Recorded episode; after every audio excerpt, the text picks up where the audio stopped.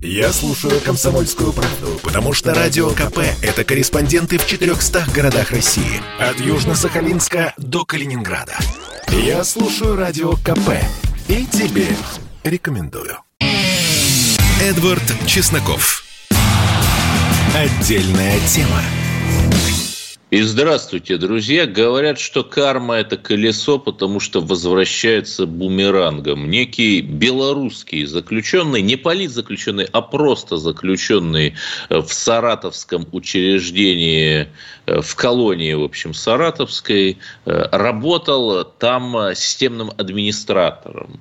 И он увидел там такое, на камерах и на видеорегистраторах, которые вот носят с собой сотрудники Федеральной службы исполнения наказаний, сокращенно ФСИН, что, подобно Сноудену, его душа не выдержала, и он слил все это в сеть. Знаете, это очень тяжелое видео. Это видео пыток, избиений, э, уж простите меня, изнасилований, э, насильственной садомизации, если вы понимаете, о чем я. И вот это происходит э, у нас вот в колониях наших, которые э, пытались гуманизировать, снабдив э, надзирателей вот этими самыми носимыми видеорегистраторами. Но в итоге эти устройства используются для фиксации вот того самого жестокого обращения, чтобы затем шантажировать вот этих несчастных людей, которым и так-то тяжело а потом им говорят, вот снимем и потом всем покажем. И ты сразу, сразу же окажешься внизу пирамиды. Понимаете? Нет, ты можешь откупиться всего лишь за 50 тысяч рублей в месяц, скажем. Давайте поговорим об этом.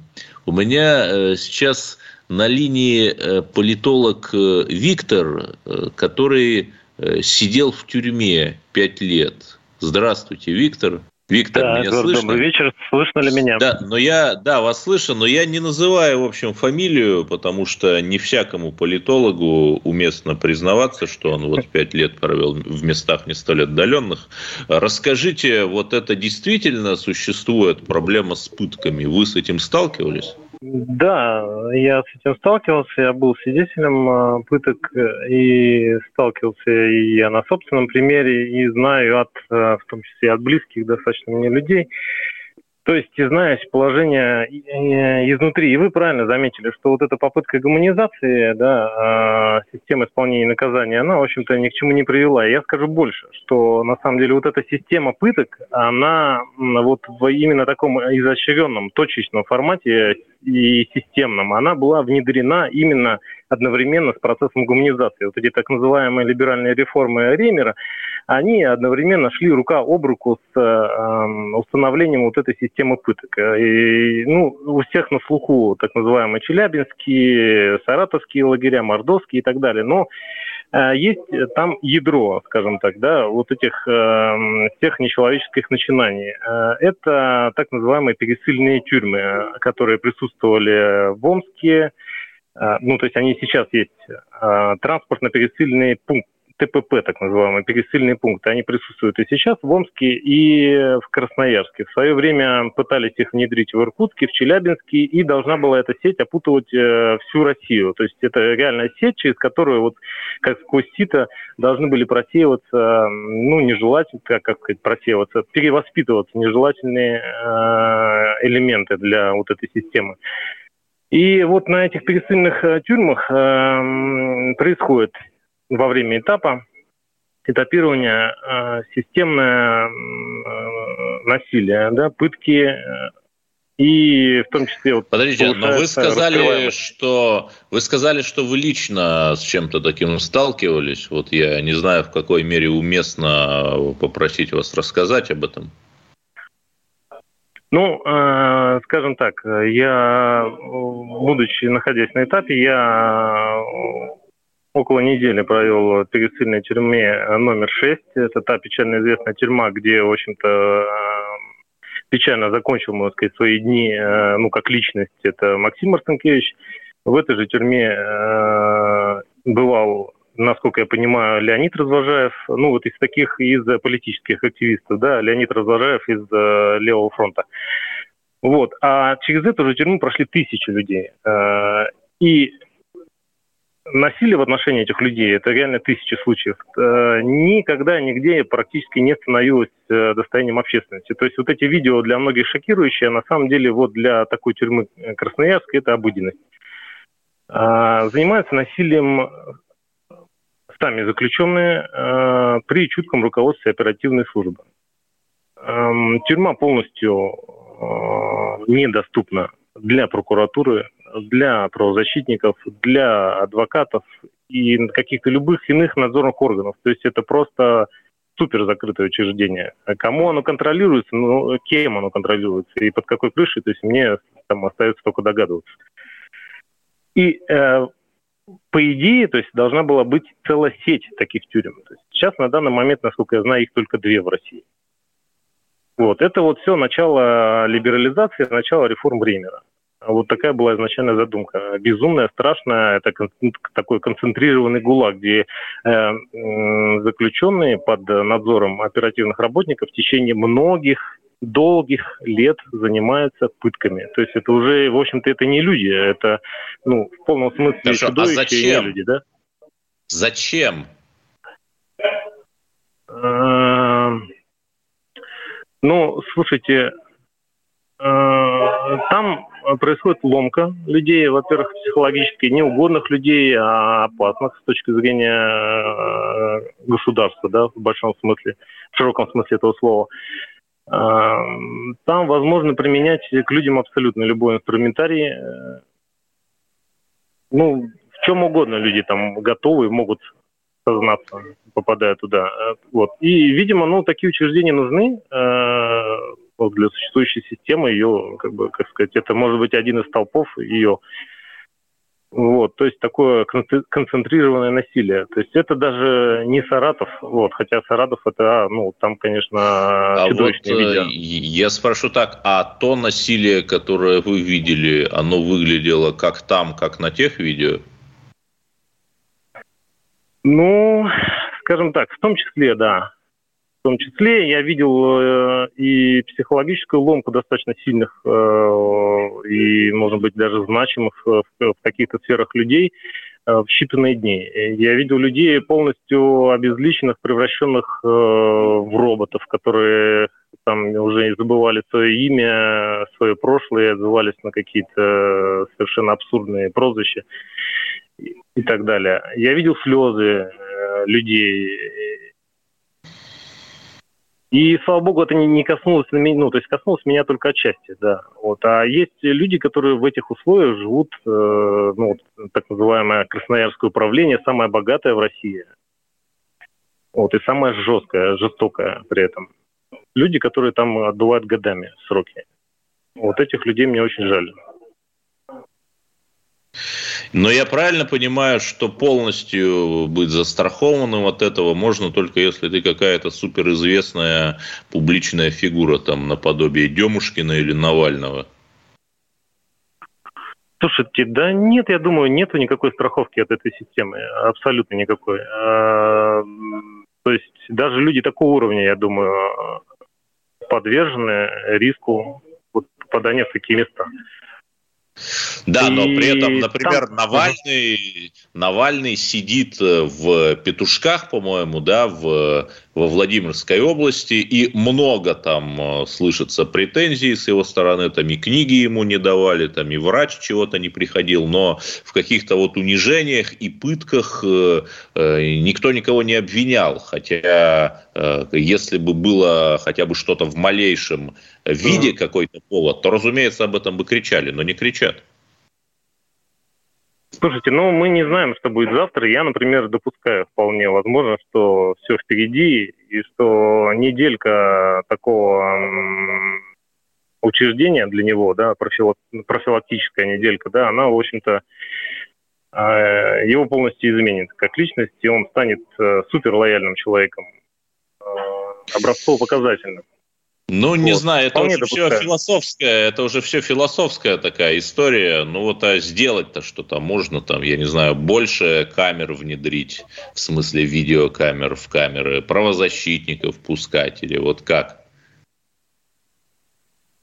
Нет, так а, ну это же в любом случае находится камеры в управлении, ну то есть в руках оперативной службы. Они в нужный момент вот в, в этой же самой тюрьме они отключают просто камеры, то есть по определенной договоренности да, то есть камера работает 24 часа в сутки, но на час она отключается в какой-то период, самый страшный, да, и все понимают. Ну, кстати, не только, не только у нас, например, э, Джеффри Эпштейн, когда вот с ним странная вот эта ситуация с повешением была, там камера почему-то тоже отключилась в американской тюрьме.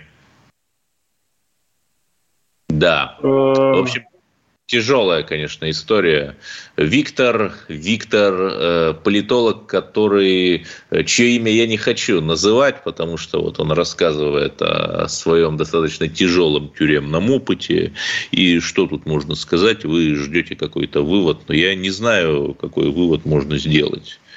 Э, если там посмотреть, в какой камере сидит Брейвик и в какой, какие камеры у нас, ну, не знаю наверное, давайте скажу банальную вещь, гуманизировать наше правосудие и в СИН.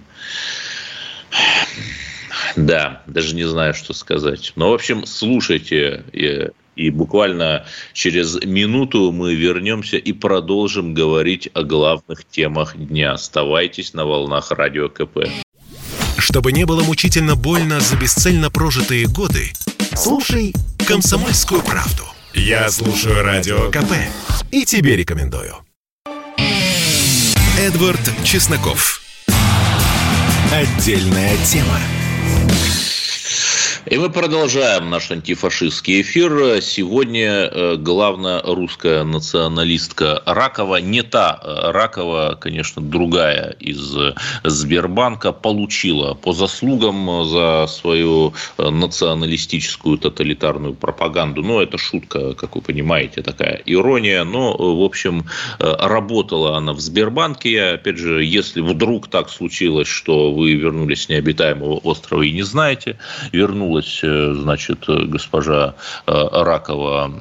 Э, и тут оказалось, что, оказывается, вот миллионы и даже больше, чем миллионы, десятки миллионов, выделявшиеся у нас на просвещение, на работу со школьниками, на какие-то гуманитарные проекты, они вот, оказывается, оптимизировались, да, и при этом возникает вопрос, а кто вот эту вот госпожу Ракову из Сбербанка назначал на должность Сбербанка. Да? Ну, я не думаю, что без человека, чьи инициалы начинаются на одну и ту же букву, и с чего ведомо, наверное, э, приглашали вот этого вот э, странного тиктокера в женском платье на Петербургский международный экономический форум, и я думаю, что ему платили. Ну, так просто эти тиктокеры никуда не ездят тем более на такие дорогие мероприятия. Вот главный же вопрос. Если вы в других банках попробуете с одного банковского счета внутри банка на другой перевести деньги, то у вас моментально перейдут без комиссии. А если внутри того банка, где госпожа Ракова работала, вы попробуете перевести деньги, то с вас возьмут комиссию. Да, небольшую, но 100 копеек – это рубль. И в масштабах страны, сами подумайте, какая это комиссия. И вот теперь-то теперь мы знаем, э, куда тратились все эти деньги из наших комиссий. Ну, вот такие дела. И поговорим, э, конечно же, об э, антифашизме. Значит, обострение антифашизма у нас случилось в Казахстане. Мажилис, то есть парламент, одобрил поправки законопроект, согласно которому все вывески объявления о рекламе, ценники, меню, указатели и другие объекты должны быть на казахском языке. Ну, э, Теперь это должно лечь на стол президенту Такаеву, чтобы он подписал или не подписал. Но учитывая все последние Э, проявления русофобии в братском Казахстане. Я сильно сомневаюсь, что он не подпишет. Вот давайте поговорим об этом с экспертом. У нас на линии Аслан Рубаев, политолог, эксперт информационного агентства «Аврора» по СНГ.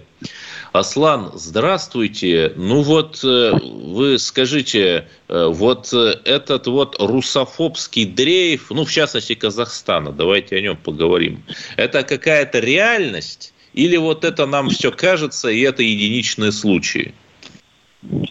Добрый вечер, Эдвард. Я думаю, что это как раз-таки э, реальность, вы совершенно справедливо об этом говорите, это реальность, которая длится 30 лет, это реальность, которая длится даже больше, чем 30 лет.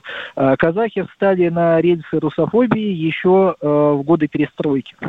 Э, помните, с назначением эм, русского, э, русского первым секретарем, когда Горбачев назначил, простите, сейчас фамилия из головы вылетела, но не суть. Кол, не суть. Кол, Колбин, по-моему, да, это 86-й а, год и, был. И мы, и мы увидели истинное лицо казахов, когда они хлынули на улицы и стали... Ну, все-таки я бы э, сказал, не, не, не лицо казахов, а я бы сказал вот таких местных э, интеллигентствующих... Нет, а я бы сказал, нет, а я бы сказал лицо казахов все-таки. Я бы именно так говорил, потому что э, я вижу это на бытовом уровне, уровне, я вижу это на уровне э, чуть выше и так далее. Оно есть. И давайте говорить, что мы, мы э, в последние годы тоже не поставили казахов на место.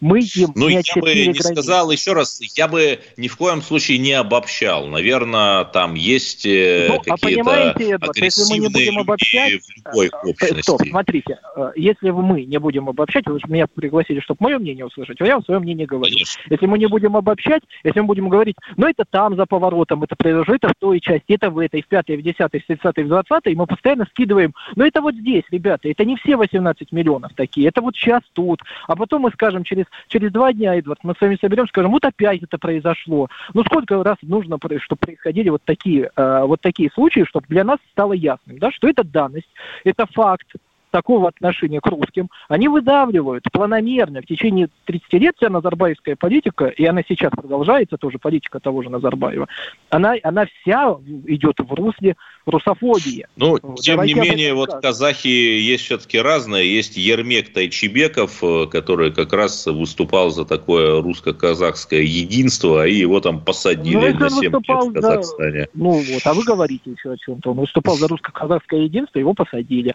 А о чем да. мы еще должны с вами говорить? Ну и давайте тогда скажем так, Эдвард, что э, людей, которые хотят русско-казахского единства, намного меньше, чем те, которые хотят казахского национального государства. Их намного меньше. Тем более сегодняшний нынешняя молодежь, которая воспитывалась, да, преимущественно ездила на Запад, а ведь обратите внимание, они все воспитаны э, в духе таком, что геть от всего русского, как, допустим, Западная Украина, как Грузия, как э, Прибалтика. Это один и тот же почерк, я его вижу очень прекрасно даже. И мы э, будем постоянно вот так говорить, но мы не принимаем никаких мер. Мы не работаем по линии мягкой силы с Казахстаном. Абсолютно совсем никак не работаем. У нас нет никакой народной дипломатии, которая бы сплочала. Хотя у нас очень много факторов, которые нас могут интегрировать, и их больше, чем тех факторов, которые нас могут дезинтегрировать. У нас все-таки общее советское прошлое, у нас общий фронт боевых действий в годы Великой Отечественной войны, когда мы все были советскими гражданами, да, ну наши, наши с вами предки. Поэтому сегодня мы можем играть на этом, но это требует денег, это требует внимания, работы и экспертной базы серьезных, серьезных экспертов, людей, которые будут над этим работать. И давайте скажем, если Министерство иностранных дел Российская Федерация заинтересована в том, чтобы не говорить об одеколонных разговорах о дружбе, мире и жвачке, а реально работать, то за это нужно реально платить. Как за это платят китайцы, американцы, европейцы. За зону своих интересов нужно платить.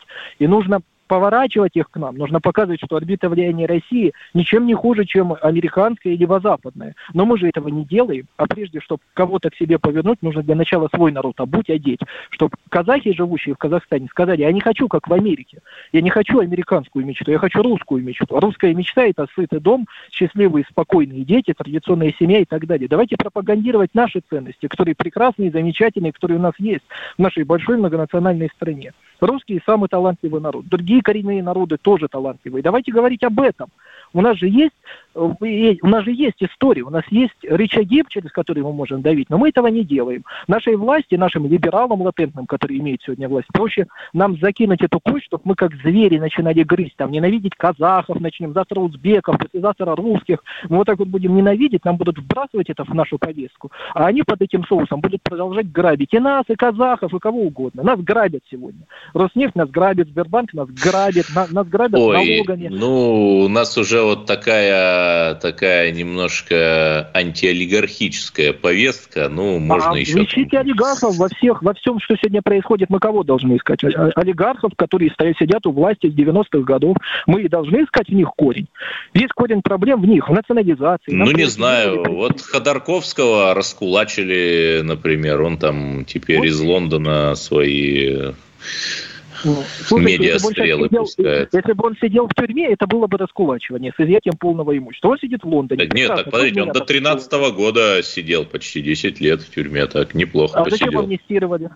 Но я думаю, что не Ходорковский сегодня тема нашего с вами разговора. Я бы вернулся, Эдвард, с вашего позволения. И еще раз говорю, чтобы таких проявлений не было, мы должны были еще лет пять назад создавать организации, популяризирующие русскую культуру, русский язык в самом Казахстане внутри, требовать это от правительства Казахстана. Ведь обратите внимание, Эдвард, вы прекрасно знаете, что первый посыл закрытия и ухода от русского языка был еще более 10 лет назад. Мы тогда тоже просто пошумели и разошлись, сказав, что ну это Но просто... они там на латиницу, на латиницу перевели да, с да, да, да, да, да. И не просто так. Э, давайте скажем, что на бытовом уровне тоже было выдавливание русских, да, когда, помните, год назад, даже два, ну вот когда история с ковидом только началась, когда к русской женщине не приезжала скорая, потому что она русская, это ведь тоже было. Когда русских не обслуживали в поликлинике, но мы же почему, когда мы слышим такой такие новости об ущемлении русских или об уходе от русского мира, мы это делаем вид, как будто для нас это все впервые. Как будто мы первый раз услышали. Да мы уже 150 раз все это слышали. 150 раз мы проходим через один и тот же сценарий.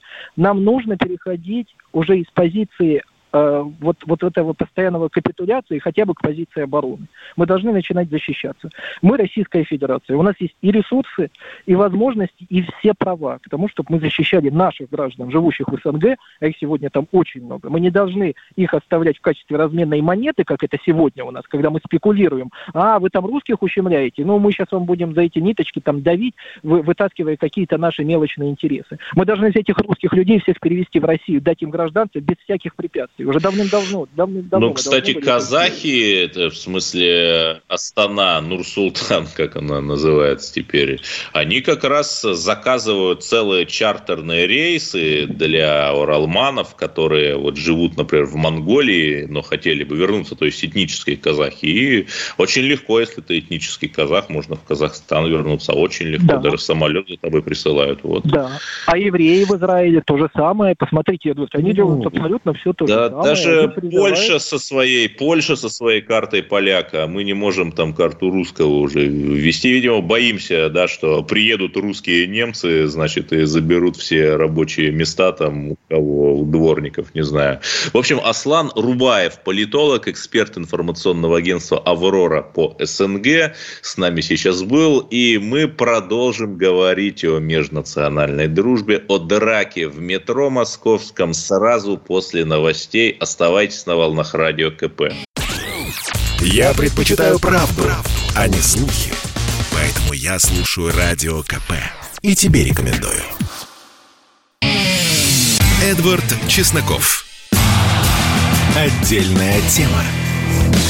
И совершенно чудовищная, конечно, история, несмотря на то, что в каждом, наверное, городе и каждом районе проводятся фестивали многонациональной культуры, фестивали этнической кухни. Несмотря на то, что вот э, всем нам рассказывают э, про героическую победу советского народа в Великой Отечественной войне, ну, видимо, нужны какие-то еще действенные мероприятия для поддержания межэтнического мира в нашей стране и ее столице. 4 октября, когда рухнул Facebook и иже с ним, э, все как-то не заметили достаточно тяжелого события. Э, Роман Ковалев, э, простой, в общем, московский бармен, на синей ветке московского метро, недалеко, кстати, от того самого Гальянова, был свидетелем, ну, не очень хорошего поведения вот группы выходцев из глобального юга. Ну, я так понимаю, что это граждане России. Ну, он заступился, и что произошло потом? Вот давайте мы спросим его девушку. Анна девушка пострадавшего Романа. Вы нас слышите сейчас? Да, здравствуйте, слышу. Я, я правильно понимаю, что вы сами лично этого не видели? Нет, не видела, но я очень наслышана об этом. Ну, собственно, со слов вот главного участника вашего молодого человека Романа. Да, Рома рассказал да, мне. Так, а расскажите, да, расскажите, что произошло? Ну, три молодых человека, если их можно так назвать, сидели, возмущались в метро, кричали.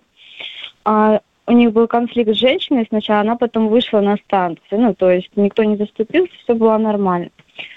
Потом они продолжили кричать, вызывать всех, спрашивать, вот кто смелый, кто к нам подойдет. И одна девушка вежливо попросила, чтобы они вели себя потише.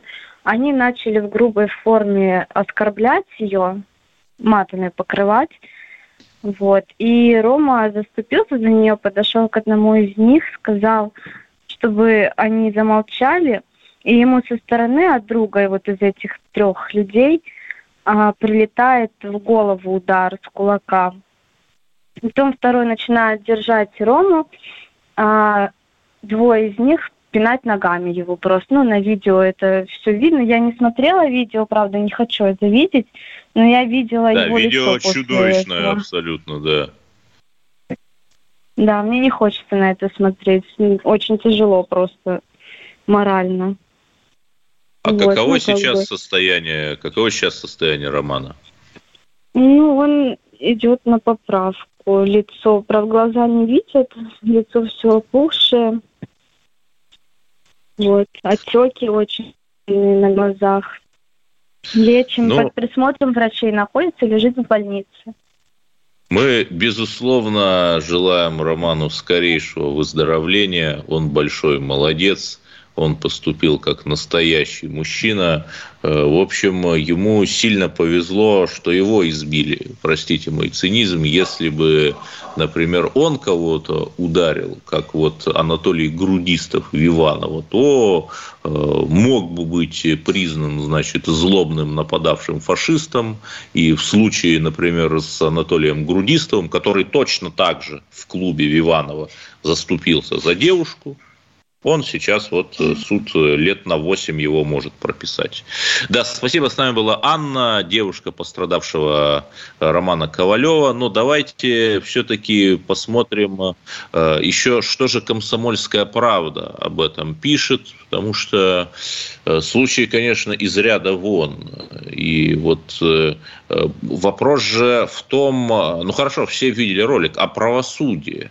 А будет ли какое-то правосудие или московского бармена Романа Ковалева, значит, объявят фашистом, экстремистом, колониалистом, угнетателем. Ну, знаете, так любят у нас периодически делать. Кстати, вот феминистки-то что, молчат феминистки, да? Ну, молчат. А почему? А понятно почему. Потому что их задача – это уничтожить традиционное общество, уничтожить традиционную семью, ну, русскую традиционную семью преимущественно и вот э, эти вот выходцы из глобального юга – это естественные союзники феминисток в разрушении этих наших традиционных социальных структур, и поэтому никто своего союзника, естественно, клевать не будет. Анастасия Варданян, корреспондент КП. Да, здравствуйте, Анастасия. Вы писали о деле Романа Ковалева и вот трех этих э, персонажей. А что сейчас-то с ними? Их э, задержали? А, да, вечер добрый. Уголовное дело возбудили по статье хулиганства. И вот а, такой а, редкий случай, когда по такой статье а, все трое были отправлены на два месяца в СИЗО. Сейчас они все находятся в СИЗО. До этого они признали вину и заявили, что якобы они раскаиваются. А сам Роман буквально несколько минут назад а, в своих социальных сетях выставил фотографию. А, он находится в больнице. У, него достаточно серьезное повреждение на лице, явно у него сломан а, нос, а, заклеен полностью один глаз и такие кровоподтеки достаточно сильные, практически. а, по всему лицу. И а, самое интересное, что сейчас происходит, это а, движение уголовного дела между двумя ведомствами. Возбуждено дело было по статье хулиганства, повторюсь, полицией, и на протяжении уже, наверное, последних шести часов Следственный комитет инициирует передачу дела к себе и а, они хотят переквалифицировать его на вторую часть статьи 105. Это покушение на убийство по хулиганским мотивам. Это да, это более тяжелая статья, я поясню. Конечно.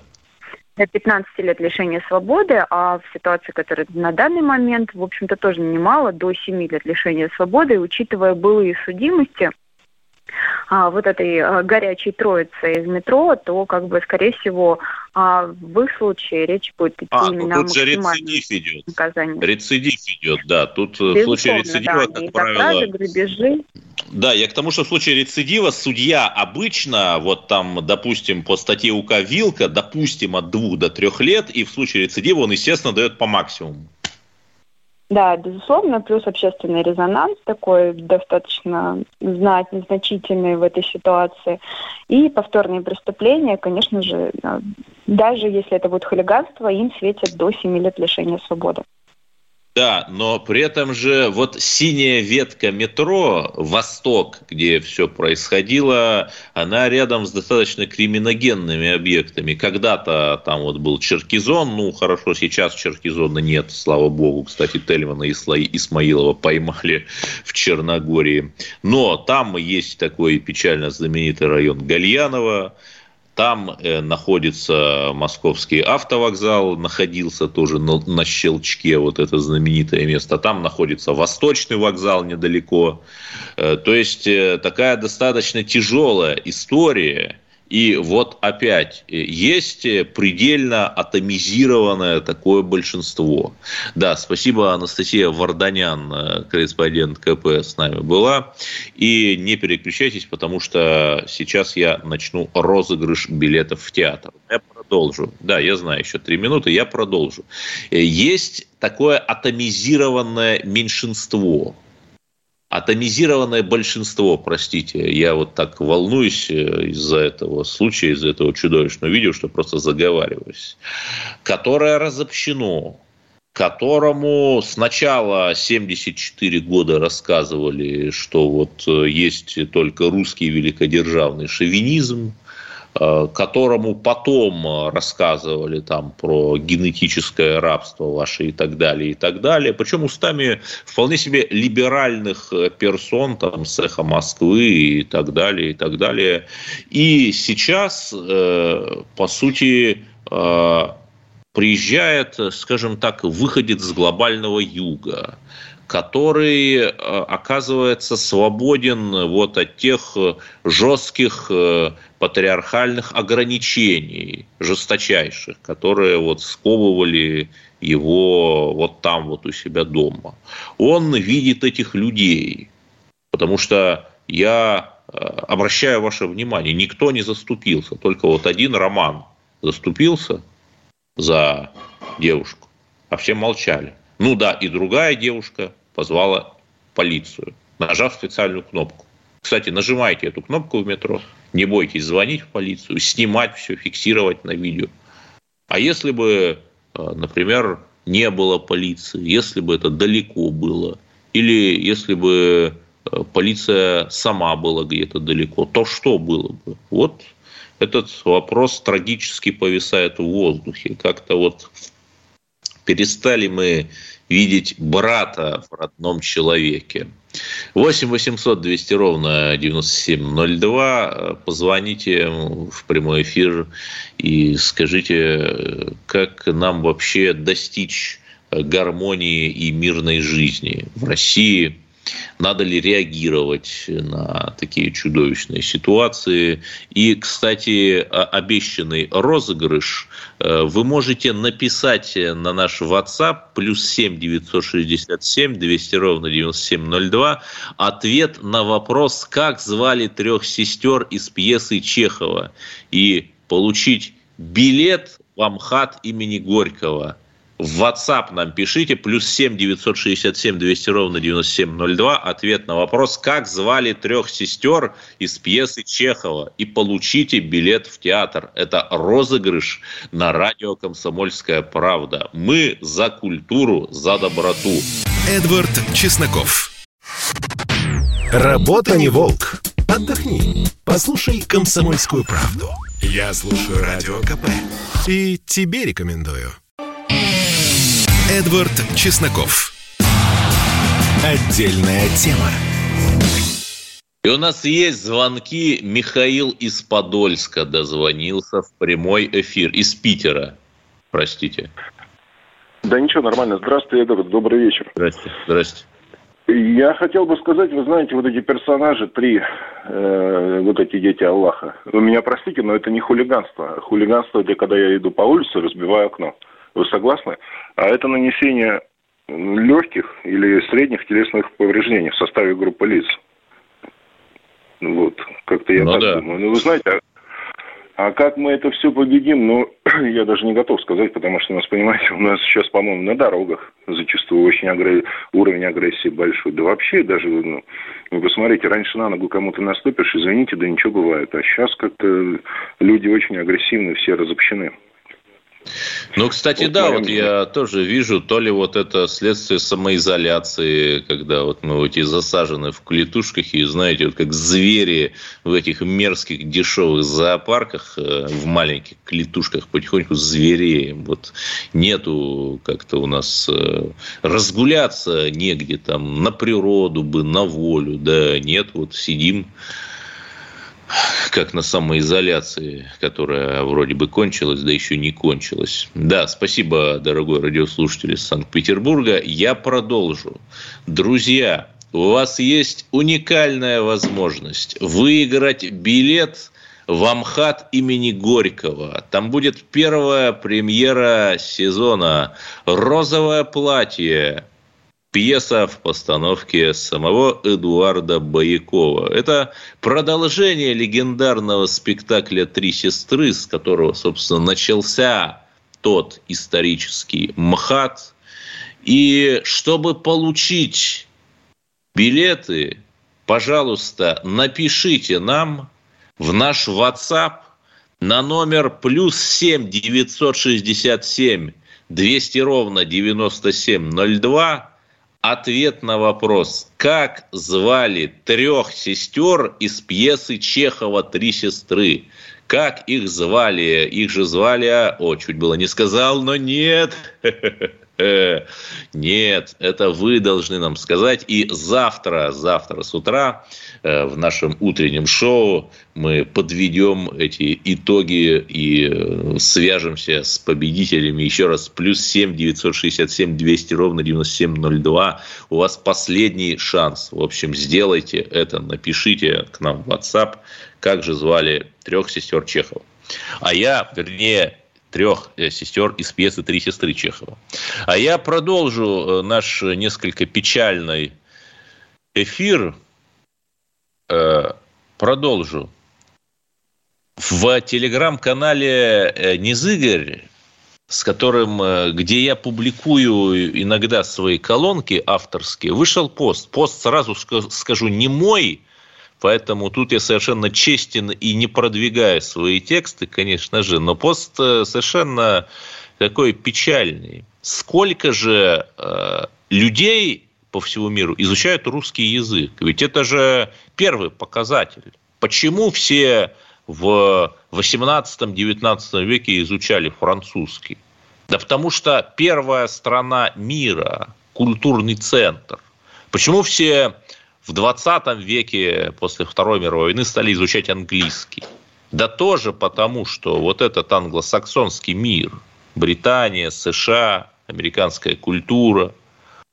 А сейчас, то есть количество иностранцев, изучающих какой-либо язык, это интегральный показатель влиятельности этой страны.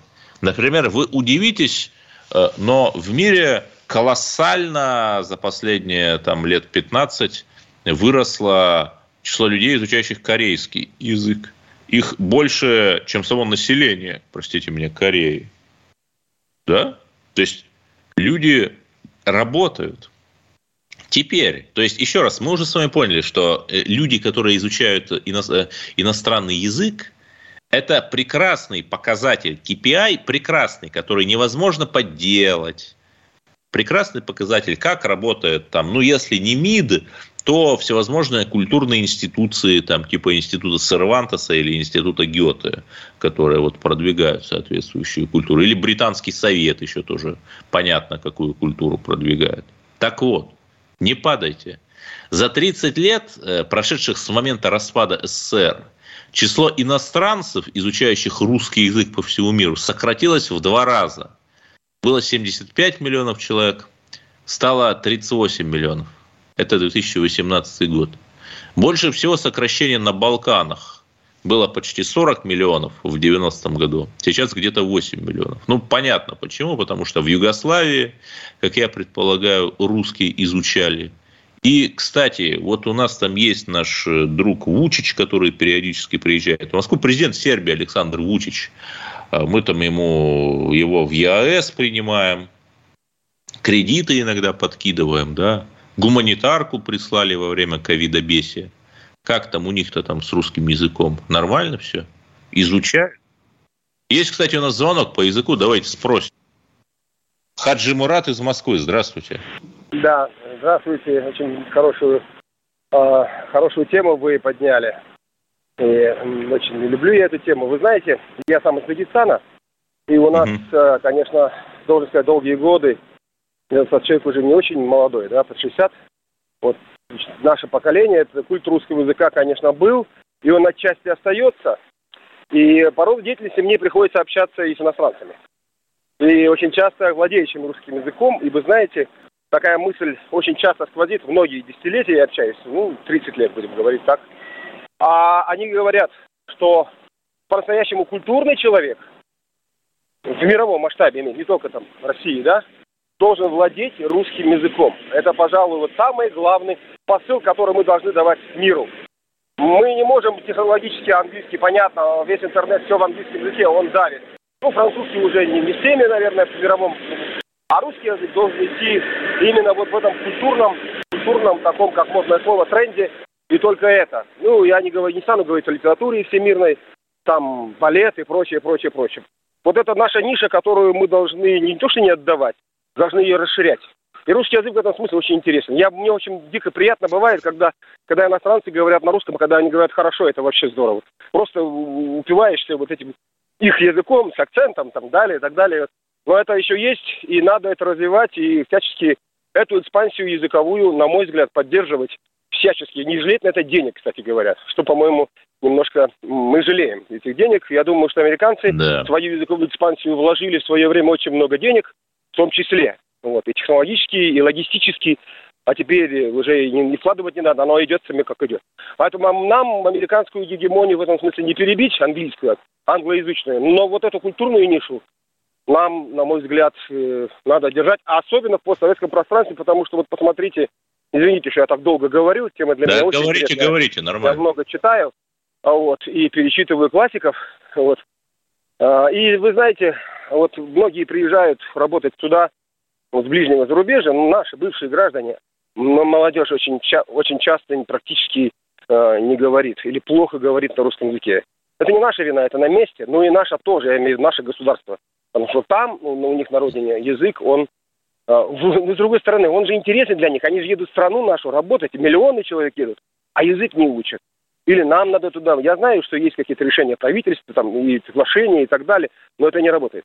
И, как, и чем дольше это не будет работать, да. тем дольше это будет а пропуск. Вот позвольте, по, позвольте задать вопрос, э, раз уж вот Конечно. вы тоже из Дагестана родом. Вот эти вот молодые люди, там трое, вы, наверное, слышали предыдущий эфир, которые сначала там в метро оскорбляли девушку, э, потом стали втроем избивать э, парня, который, ну, просто им сказал, что, наверное, не надо так поступать. Вот я просто не понимаю, а откуда вот это берется? Что это? Это, опять же, недостаток воспитания.